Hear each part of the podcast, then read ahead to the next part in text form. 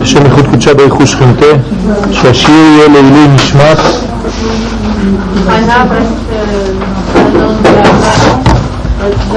חנה בת זעירה, נשמתה וצבועה בצורך חיים. הרב נחמני לוי, הרב ויצמן. כן, כן. להבדיל בין המתים לחיים ורפואת הפצועים בכל עם ישראל. ברשותכם היום נדבר, בגלל שראש החודש אה, כבר עבר כמה ימים ואומנם ניתן שיעור כבר בצרפתית אה, אז אני לא אתייחס ממש לעניין ראש חודש אלא לעניין החודש ויותר ממוקד בעניין של ט"ו בשבט שבעזרת השם יהיה יום שלישי הבא, עלינו לטובה. ולכן אה, ראיתי לנכון ברשותכם לדבר בעניין הזה של ט"ו בשבט והעניין ה... מה אפשר למצוא בתוך החג הזה, בתוך המציאות הזאת שנקראת ט"ו בשבט. אנחנו יודעים לפי הגמרא, לפני שניכנס לטקסט, במסכת יבמות, דף ס"ג, הגמרא אומרת שאדם שאין לו קרקע אינו אדם.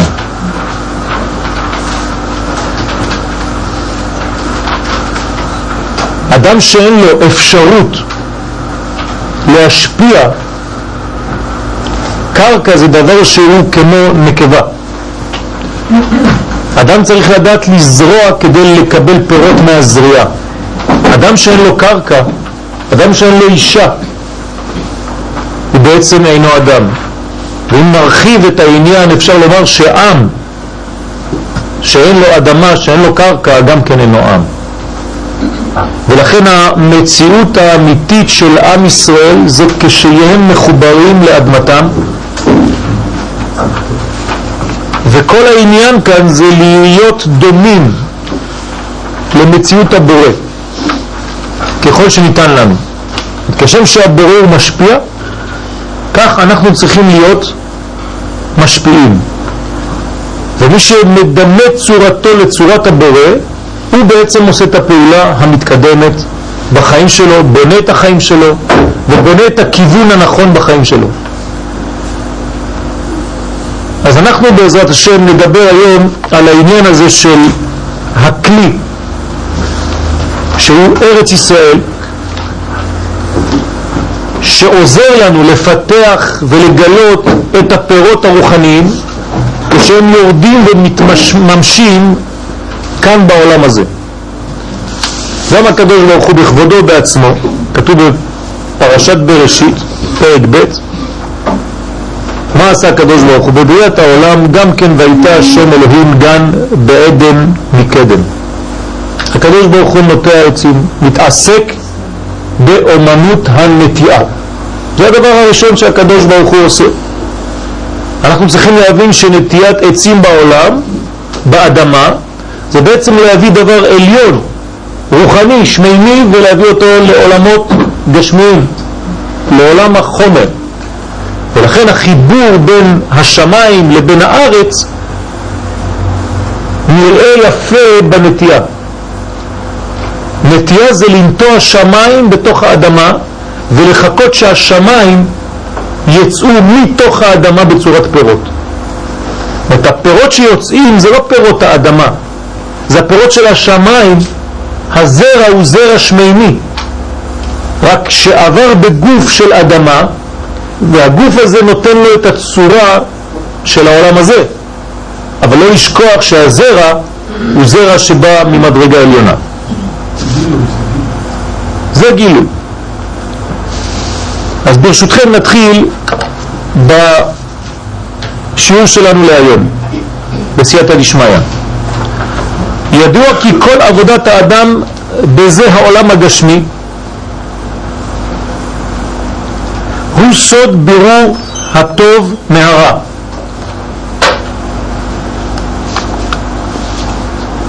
אנחנו צריכים ללמוד לברר. כדי ללמוד לברר צריך דעת מי שיש לו דעת יודע ברור, יודע הבדלה. מי שאין לו דעת קשה לו ההבדלה ביותר. ולכן לימוד התורה מקנה לאדם דעת כדי לדעת לברר יותר. אבל זה מה שבאנו לעשות. וי"ב חודשי השנה הם כנגד י"ב השבטים היוצאים מיעקב אבינו הנקרא ברמז גוף האילן.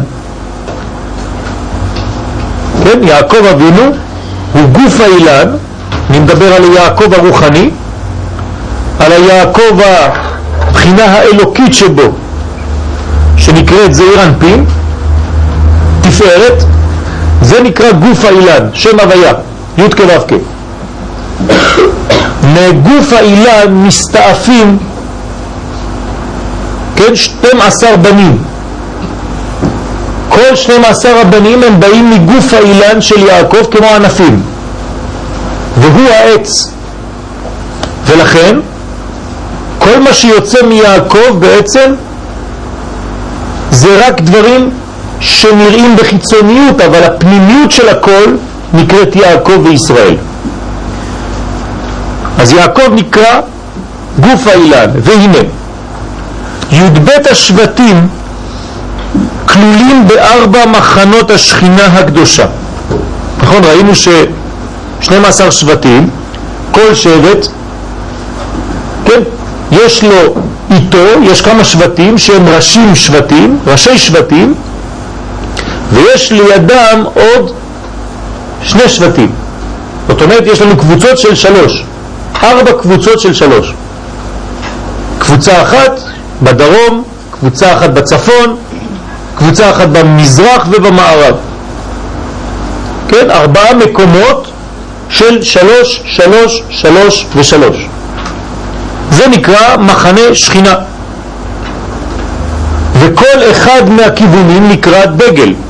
דגל מחנה יהודה, דגל מחנה אפרים, נכון? זה דגלים. שבט שולט על שני שבטים אחרים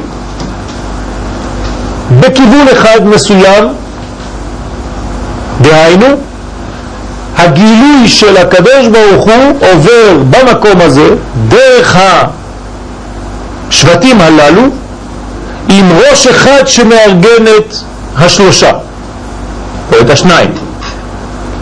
וכל שבט ושבט, כל קבוצה כזאת, כל מחנה כזה, בעצם יש לו גילוי של זווית אחרת של האלוקות. ולכן הם מתחלקים לארבעה. לא סתם כדי שיהיה במזרח קצת ובמערב, בדרום ובצפון, אלא לכל אחד ואחד זווית משלו, מיוחדת, מתאימה, למציאותו הפנימית, לטבעו הפנימי, כדי לגלות את ההוויה בעולם. ולכן השבטים מאוד חשובים. דרך אגב, כשנכנסים לארץ ישראל, גם כן, כל שבט ושבט יש לו מקום. היום אנחנו לא יודעים לאיזה שבט אנחנו שייכים באמת, אבל בעזרת השם לקראת ביאת המשיח, אחת מהעבודות תהיה להחזיר כל אדם למקום שלו. אז אנשים שגרים בירושלים אולי זה לא המקום שלהם בכלל. ילכו לגור בתל אביב. ואנשים שגרים בתל אביב, אולי זה לא המקום שלהם בכלל, והם יצטרכו ללכת לבית שמש, וכו' וכו' וכו'. זאת אומרת שהאדם יתגלה לו מקום שורשו והמקום הכי מתאים לו כדי לפתח ולגלות את האור האלוקי בעולם. לפי הכלים שלו. לא כולם דומים לכולם. לפעמים אנחנו רוצים לחכות אנשים. אנחנו חקיינים. הוא עושה ככה, גם אני רוצה לעשות ככה. אבל הוא זה הכיוון שלו. זה הכלים שלו, אתה לא יכול לעשות אותו דבר. אתה צריך לעשות מה שאתה יודע לעשות, מה שמתאים לשורש נשמתך. ואתה צריך לגלות את האלוקות עם הכלים שהקדוש ברוך הוא נתן לך. אתה מתמטיקאי, אתה צריך לגלות את האלוקות דרך המספרים. סתם דוגמה.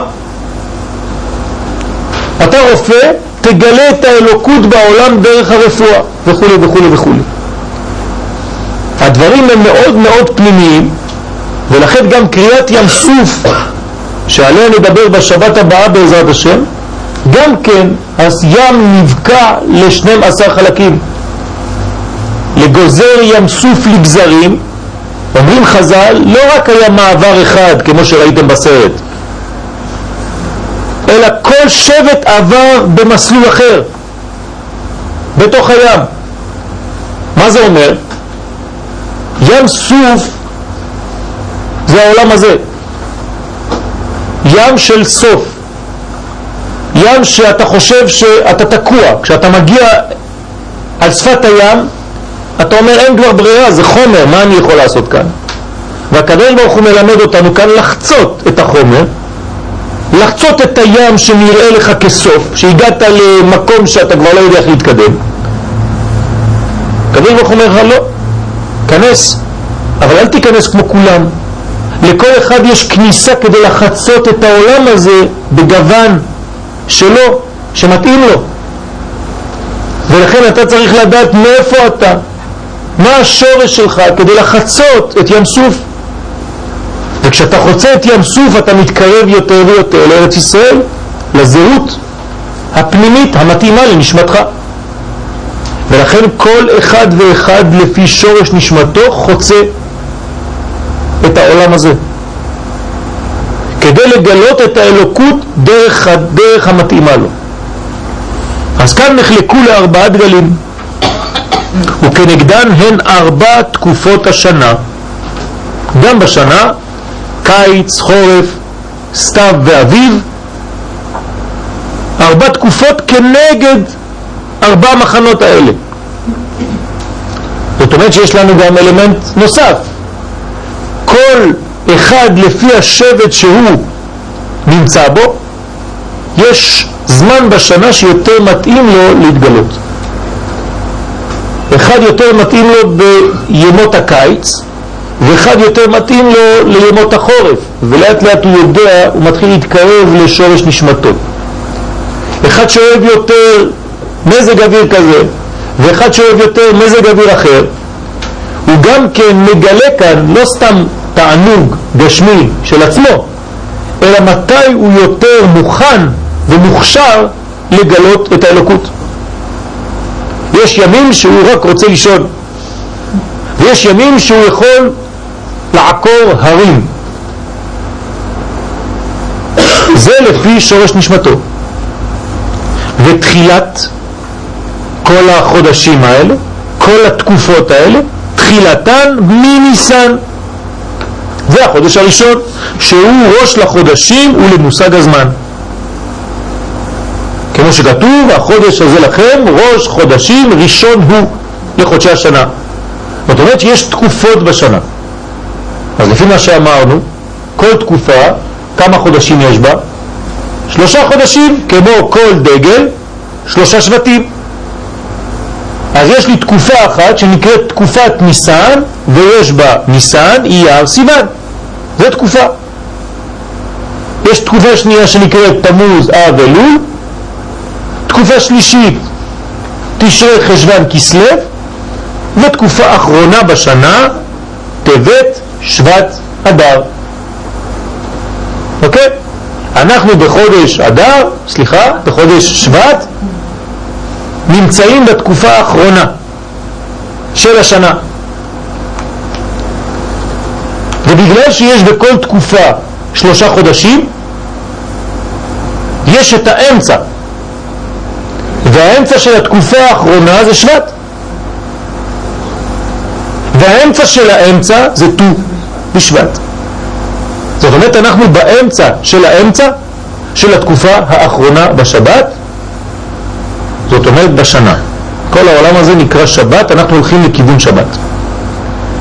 מה אנחנו צריכים לגלות בשנה הזאת, בחודש הזה, בתקופה הזאת, וביום המיוחד שנקרא ט"ו בשבט. אז אני חוזר, ולכן שכל אחת מדלת התקופות נמשכת ג' חודשים והן כנגד המחדלת המחנות בבני ישראל כנ"ל. וכולם יוצאים מארבע אותיות שמו יתברך י' כ' ו' כ'. אנחנו לא זזים, י' כ' ו' כ' זה הוויה. הוויה זה מציאות, זה הכל. כי משם נמשכים דלת המוחין שהם אבא, אמא, זר ונוקבה. כן? החוכמה נקראת אבא, אבא זה הפרצוף, זה י' של שם הוויה, אמא זה ה' של שם הוויה, זה זה הזכר, זה הבן, זה כמו הו' של שם הוויה, והנוקבה זה הנקבה, זה הבת, ה' אחרונה שבשם הוויה. אז עכשיו אתם רוצים, לפי השם הזה, אפשר לראות את ארבע תקופות השנה. התקופה הראשונה מניסן, ניסן יר סיוון זה כנגד י' וכו' וכו' וכו'. באמת אנחנו עכשיו כנגד ה' אחרונה שבשם. ולכן האחרונה זה מלכות, מלכות זה אדמה, זה ארץ, לכן ט"ו בשבט מתייחס לארץ. וגם אדר שעוד מעט נתקרב אליו בעזרת השם גם כן, הרוצה ש... איך כתוב? על הנכסים, הרוצה שיתקיימו נכסיו, ייטע בהם עדר או אדר, נטיעה. גם בפורים יש סוד של נטיעה. עוד מעט נדבר על זה בעזרת השם בזמנו. זאת אומרת שאנחנו כאן מתחילים נטיעה כלשהי ואנחנו צריכים להבין מה זה אומר. אבל הכל יוצא משמו יתברך. כי משם נמשכים ארבעה מוחים שהם אבא, אמא, זה ונוקבה. וגם משם, משם הוויה ברוך הוא, שורש דלת יסודות החיים, אש, מים, רוח ואפר. עוד פעם, אנחנו בחלק הרביעי, אפר, אדמה, ארץ, חומריות. החלק האחרון לפי היסודות. וכתבו בעלי החסידות שהם כנגד תלת גוונים דענה ובת עין. הרצף הזה של ארבע, ארבע, ארבע, כל הזמן, כמידודיות כו' כן? אומרים לנו בקבלה, הזוהר מדבר לנו על העניין הזה בתיקוני זוהר, שבעצם כשאנחנו מסתכלים על עינו של אדם, אנחנו מבחינים בשלושה צבעים ובבת עין, בחלק האמצעי. שלושה צבעים יש בעין של האדם. צבע אחד שהוא הלבן, הכולל, צבע שהוא קו מפריד בין הלבן לבין תחילת הצבע, הצבע עצמו, לפי כל אחד ואחד, עיניים חומות, עיניים שחורות, עיניים כחולות, ובת העין באמצע, שהיא נפתחת ונסגרת, לפי האור או החושך. בחושך צריך להיפתח יותר, ובאור נסגרת יותר. אפשר לראות לפי מצב הפתיחה והסגירה איפה האדם נמצא. אני לא צריך ללכת לשום מקום, אני מסתכל על העיניים של מישהו ואני יודע לפי הפתיחה והסגירה שלו איפה הוא נמצא כשאני אומר לו משהו, אם הוא משקר או לא. יש סודות עמוקים בדבר הזה, לא ניכנס לזה. אבל שלושה צבעים ובת עין. הבת עין, לפי זה, היא החלק האמצעי, נכון? שנפתח ונסגר. מה זה מזכיר לכם? זה כלי. כמה לקבל ואיך לקבל, כן? זאת אומרת שבת עין, החלק הכי הכי הכי פנימי, הוא החלק האחרון, כן, שלושה צבעים והחלק הפנימי, עוד פעם, מתאים למה? לחודשים, לתקופה האחרונה. זאת אומרת, באמצעיתה חודש שבט, שבאמצעיתו ט"ו בשבט. וזה בעצם היכולת לקבל, להיפתח או להיסגר. כמו בת עין. זה בקדושה. וכנגדם יש בקליפה שלוש קליפות טמאות לגמרי, ועיקר העבודה בהם הוא סוד ביטולם. זאת אין לנו מה לעשות בקליפות האלה, אלא לבטל אותם.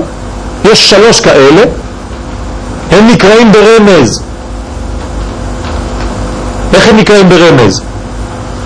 רוח שערה, זה הקליפה הראשונה, ענן גדול זה הקליפה השנייה, ואש מתלקחת זו הקליפה השלישית. זה רמזי, כן? הרמזים האלה הם פנימיים מאוד. השיעור היום הוא לא על הקליפות, לכן אני לא רוצה לפתח את זה, אבל הם כתובים כאן, והם ג' ראשונות. אבל יש קליפה רביעית, והקליפה הרביעית נמצאת איפה? כנגד התקופה האחרונה, אותו דבר. זאת אומרת, תקופת טבת. טבת שבט אדר. זאת אומרת, מה זה הקליפה הרביעית? איך קוראים לה? נוגה. נוגה היא קליפה רביעית. מה ההבדל בין נוגה, שהיא הקליפה הרביעית, לבין השלוש הקליפות שהזכרתי מקודם, רוח שערה, ענן גדול ואש מתלקחת? כן? קליפת נוגה היא בעצם חציה טוב וחציה רע. אני שואל אתכם שאלה. מה העבודה שלנו בג' הקליפות הראשונות? לבטל. מה העבודה שלנו בקליפת נוגה? לברר. ולכן עיקר ביאתנו לעולם הזה זה לעבוד איפה? בקליפת נוגה. כל מה שאנחנו עושים זה עבודה בקליפת נוגה. דוגמה, אני לוקח שפן. איזה קליפה זה? לא. שפן אין לי מה לעשות איתו. זה ג' הקליפות הטמעות, אין לי תיקון איתו. אז אני לא יכול לאכול אותו, אפילו שאני אכשיר אותו ארבע פעמים, עשר פעמים, קצת מים, הדחה, פנימית, מלח, המוצי, מה שלא תעשה אין תיקון, נכון? שפן, אסור, לא כשר, טמא הוא לכם. אבל אם אני לוקח עכשיו עוף, אני נמצא? בקליפת נגע. אז מותר לי לאכול אותו, אבל יש תנאים. כל התנאים שיש כדי לאכול את העוף זה ברור עד שאני מגיע לאכילה של אותו עוף. ולכן צריך לאכול אותו בצורה כזאת, צריך נטילת ידיים אם אני רוצה מוציא, צריך לברך ברכה שהכל אם אני לא אוכל לחם, ואני צריך לעשות לו את ההכשרה שלו, וחצי שעה במים, כבר שלא עושים היום, ושעה במלח, והדחה ג' פעמים, ולמלוח אותו, וצריך כלי מיוחד, וכו' וכו' וכו'. כל זה מה זה עושה? זה העבודה שלי בקליפת נוגה. אני עושה כאן ברור, אני כאן עושה הבדלה, כדי לדעת איך ואיך. זה לא בגלל שהעוף כשר, שנכנס לפה ישר, למרות שבמהותו הוא קשה לאדם לאכילה. אני צריך לפעול בו עבודה וזה נקרא קליפת נוגה. אוקיי? אז אני חוזר בטקסט, ועיקר העבודה בהם הוא סוד ביטולם. וקליפה רביעית, שחציה טוב וחציה רע, שם עיקר הבירור של האדם בעולם הזה. מה? להכניס החלק השלילי אל תחום הקדושה בסוד התקפיה והתהפכה. כך אומר הזוהר הקדוש, מה אני עושה בקליפה הזאת של נוגה? יש לי חצי טוב, חצי רע, אני לוקח את כל החצי הרע הזה ומכניס אותו לתחום הקדושה, זאת אומרת אני הופך אותו לטוב. דוגמה, מידות. אדם יש לו מידה רעה, קמצן, זה מידה רעה. מה עושים עם הקמצנות הזאת? צריך לתקן אותה כדי להיות נותן חסד, צדקה. אם אני נשאר בקמצנות הזאת, אני בחצי הרע של קליפת נוגה, אם אני מתחיל עכשיו להתרגל, לתת צדקה, אני נכנס, כולל את כל המידה הזאת אל הטוב. אני מביא אותה לטוב. אז לפעמים צריך ללכת קצת יותר רחוק. אני צריך קצת יותר לפזר בהתחלה, כדי להתרגל לתת, ואחרי זה אני חוזר לאיזון. אבל יצאתי מהקליפה, יצאתי מהחצי שנקרא קליפה. או העוף שמקודם. ברגע שעשיתי את כל התהליך של ההכשרה של העוף ואני אוכל אותו בקדושה ובטהרה כמו שצריך ואני מברך עליו, מה עשיתי? הבאתי את החצי שהיה עדיין בקליפת נוגה שהוא רע, לחלק של בקליפת נוגה שהוא טוב. כי נוגה בעברית זה אור. אז קליפת נוגה זה כמו שני דברים סותרים. זה גם קליפה וגם אור, כי זה חצי חצי. שם העבודה הרצינית של האדם. ברמז, יצר הטוב ויצר הרע. זה קליפת נוגה, זה העבודה שלנו כל יום. אני הולך לשיעור, אני לא הולך לשיעור. אני מברך, אני לא מברך. שכחתי ערבית, אני קם מהמיטה או אני לא קם, וכו' וכו' וכו'. זה נקרא התקפיה והתהפכה, להפוך את החלק הרע ולעשות אותו טוב. ולכן הם כבר מבטלים את הקליפה, וזה הופך להיות בעצם אור. זה הדקות של אה, העץ אה, טוב. כן, זה השיעור שלנו. לא, לא, זה השיעור שלנו. כן, זה השיעור שלנו. כן, זה השיעור שלנו. נכון? ברוך שכיוונתם, ברוך שכיווננו. שינוי כיוון המידות מן הרע לטוב. זאת אומרת, אני לוקח את הרע ומביא אותו, הופך אותו, משתמש בפוטנציאל שלו לטוב. וכנגד קליפת נוגה נמצאת נקודת בת העין, כן, אותה נקודה, אשר משם עיקר ההסתכלות והידיעה בעיני השכל. אם אני יודע לעבוד על קליפת נוגה, אני מתקן בעצם, זה כמו בת עין ואני לומד לראות. משם רואים. כן, מבת עין רואים. וזה בעצם הידיעה לראות או בעיני השכל או בעיניים של בשר ודם. או שאתה מסתכל עם ראייה אלוקית פנימית או שאתה מסתכל על כל המציאות רק מבחינה חיצונית. מה ההבדל בין ראייה פנימית לראייה חיצונית? איך אפשר לדעת אם אדם מסתכל רק בחיצוניות או אדם מסתכל בפנימיות הדברים? זה פשוט, יחסית פשוט. אדם שמסתכל כל הזמן רק על הפרטים זה אדם שמסתכל בחיצוניות. אדם שיודע לראות את המשותף, את הכולל, אז זה אדם יותר פנימי.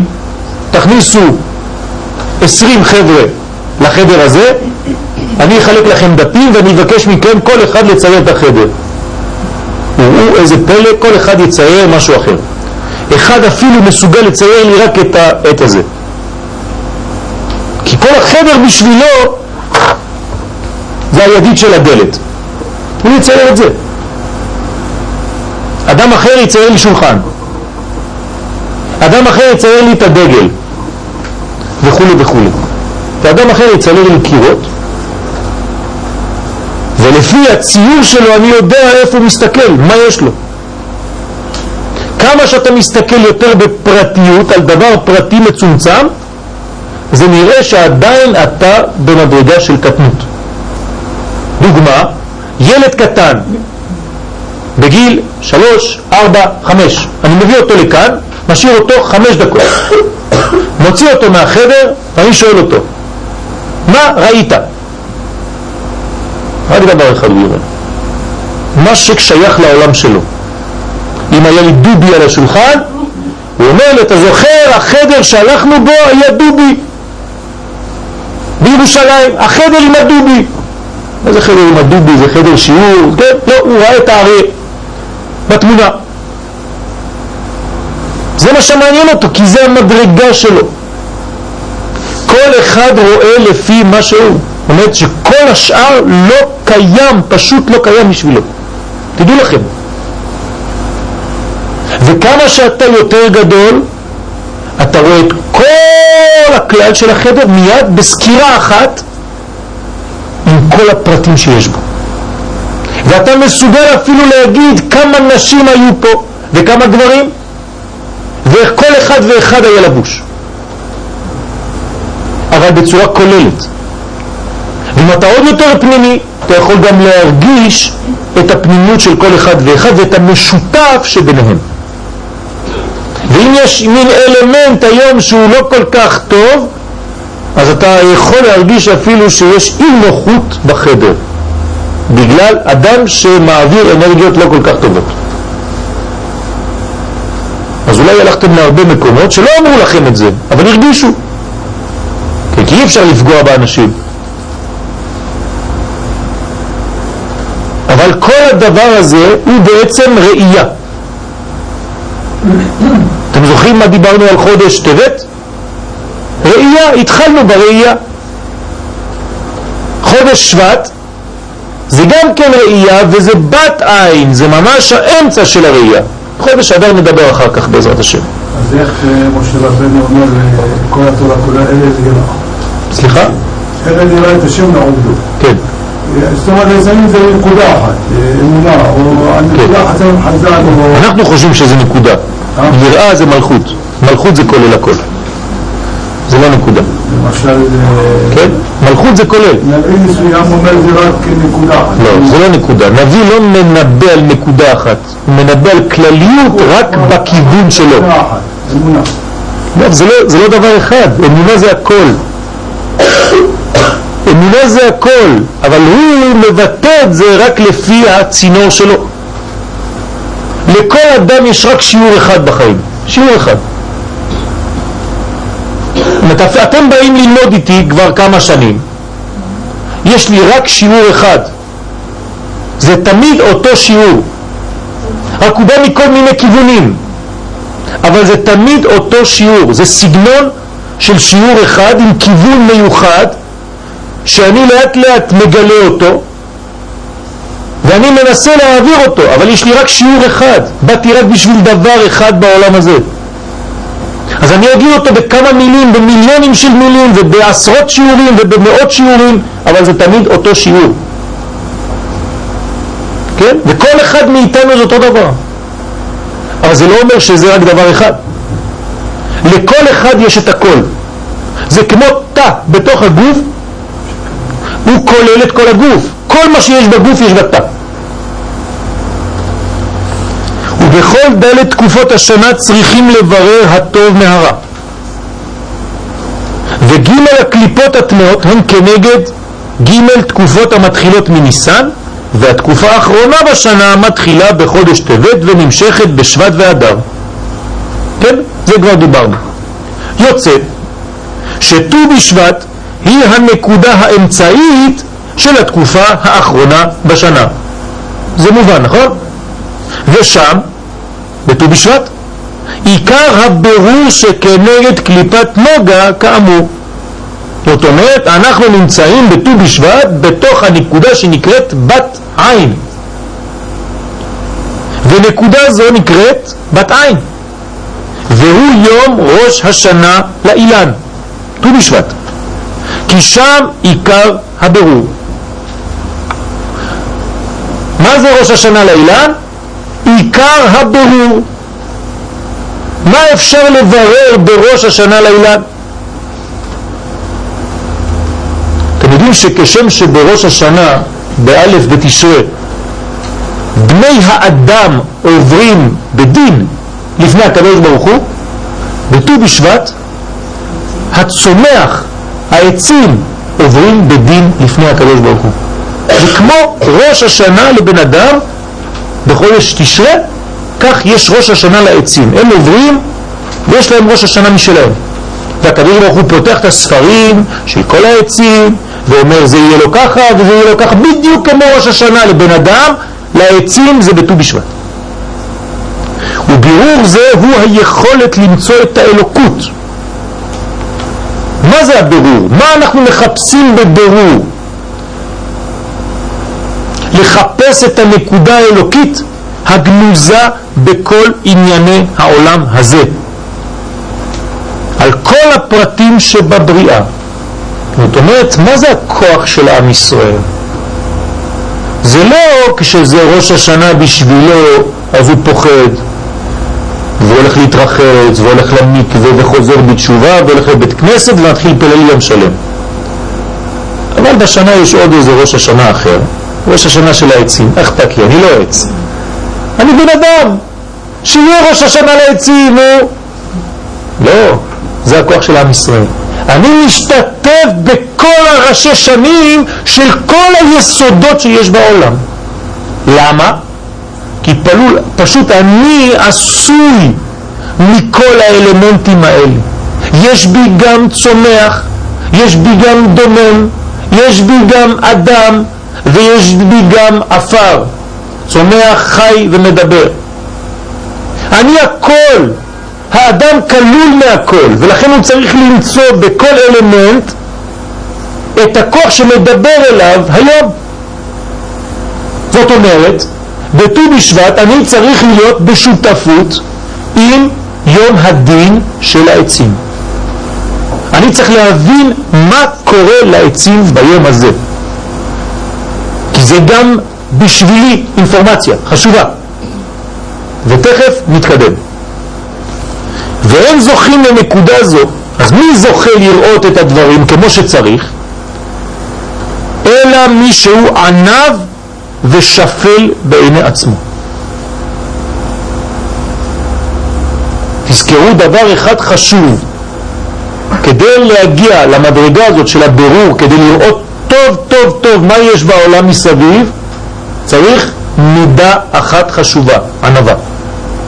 מי שלא ענב לא יכול לראות כלום, פשוט הוא רואה רק את עצמו, ולכן הוא לא יכול לראות כלום. רק אדם ענב יכול להבחין מה קורה בעולם הצומח. וכל השגות התורה באות לאדם בזכות הענבה שבו ולפי מידותיה של הענבה. אם יש לי ווליום של חמש בסולם הענבה, אני מקבל חמש תורה. אם אני מאה בענבה, אני מקבל את כל התורה. משה, והאיש משה ענב מאוד מכל האדם אשר על פני האדמה, ולכן משה קיבל תורה מסיני. כגודל הענבה, כך גודל השגה התורה.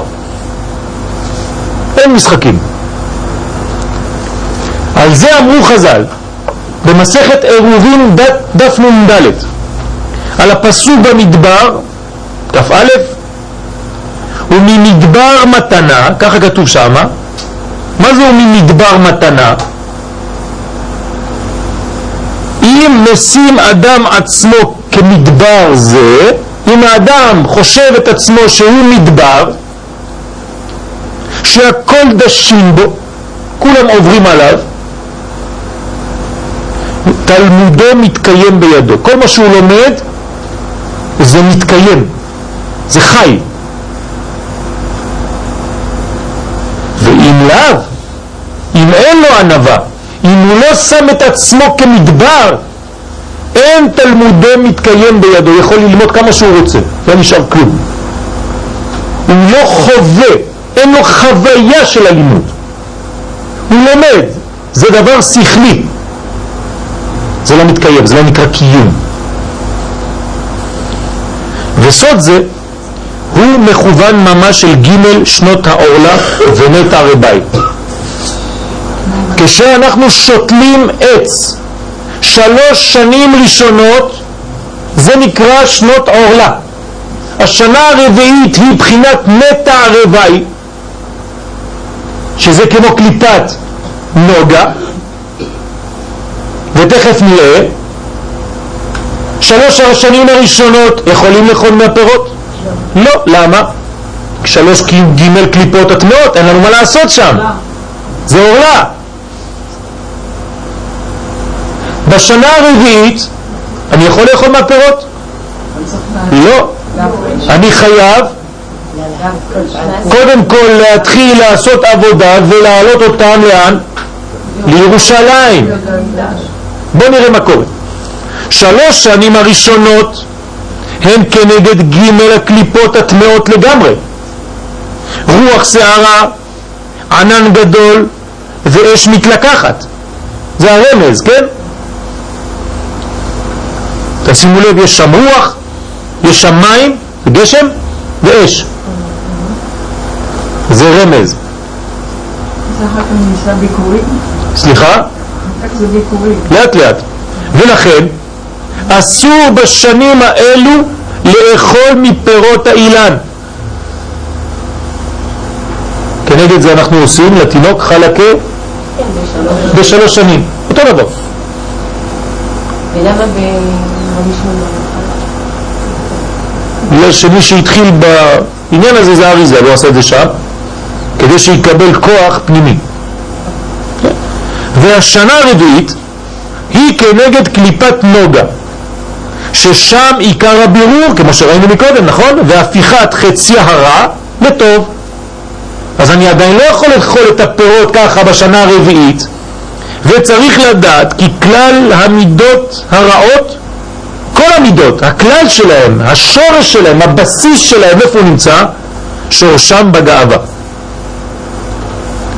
אדם שיש לו גאווה, כל המידות הרעות נמצאות אצלו. שדימו החז"ל, למה זה דומה? לחטא עבודה זרה.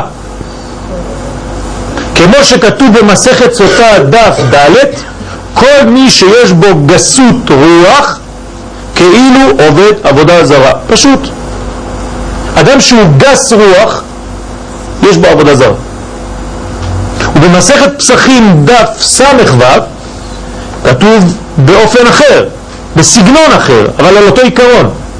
כל המתגאה, חוכמתו מסתלקת ממנו. יכול ללמוד תורה, יכול לעשות מה שהוא רוצה. אין משחקים, לא משחקים עם האור. תשחק עם מי שאתה רוצה, אתה אפילו יכול לשקר לעצמך, אבל לאור אתה אף פעם לא תוכל לשקר. לא משחקים עם האור. זה או אתה בנוי ואתה מקבל, או אתה לא בנוי ואתה לא מקבל. נקודה, שלום על ישראל. וזה הפגם, הוא הפך אור התורה. הפגם הזה של הגאווה זה הפך של אור התורה. למה? כי הקליפות מסתירות על אור התורה. זה קליפות, קליפות, כן? זה בא להסתיר, זה קליפה. זה מסתיר על מה? על האור. ולכן צריך לבטלן ולתקן את הקליפה הרביעית. כל הקליפה שאני לא יכול לתקן, אין לי מה לתקן, אני מוריד את הקליפה וזורק. אבל הקליפה הרביעית שהיא חציה טוב, חציה רע, קליפת נוגה, אני צריך לתקן אותה, שהיא כנגד הבחינה נקראת ברמז בת עין. ואז זוכים להשגות גדולות בתורה. אם אתה מצליח לזרות את הקליפות הטמעות ולטפל בקליפה הרביעית ולהפוך אותה מרע לטוב, אז אתה מתחיל להשיג השגות גדולות בתורה. לכן, בשנה הרביעית המקבילה לזה, צריך להעלות את הפירות לירושלים. למה? מה יש לעשות בירושלים? כי נקראת על שם היראה. ירא שלם. יראה שלמה, זה נקרא ירושלים. יראה ושלמות. זאת אומרת, יש לי פירות, אני בשנה הרביעית, אני עדיין לא יכול לאכול אותם. אני חייב להגיע במודעות שלי למדרגה של יראה. איפה המקום שמתאים לזה? ירושלים. אז אני לוקח את הפירות שלי והולך לירושלים. למקום של יראה ושלמות. אני צריך לקבל מידה של יראה. ככה אומר המדרש רבה בפרשת בראשית, כי ירושלים היא המלכות בקדושה. ושם ניתן להשיג הענבה והשפלות האמיתית. אתה לוקח את הפירות ואתה הופך להיות עם הפירות האלה. דרך אגב, אם לא היית עולה לירושלים ואם היית אוכל את הפירות, מה היית מקבל? גאווה. אני נתתי את הגן הזה, מה אתה בא ללמד אותי? זה שלי. אני אוכל מזה, לא צריך לחכות, לא שנה שלישית ולא רביעית ולא בטיח, אני אוכל את זה מיד בשנה הראשונה. אני עשיתי את זה. פה יש לך תהליך של המתנה. לא פשוט. וגם כשאומרים לך, טוב עכשיו אתה יכול, רגע, אני צריך ללמוד שזה לא שלי.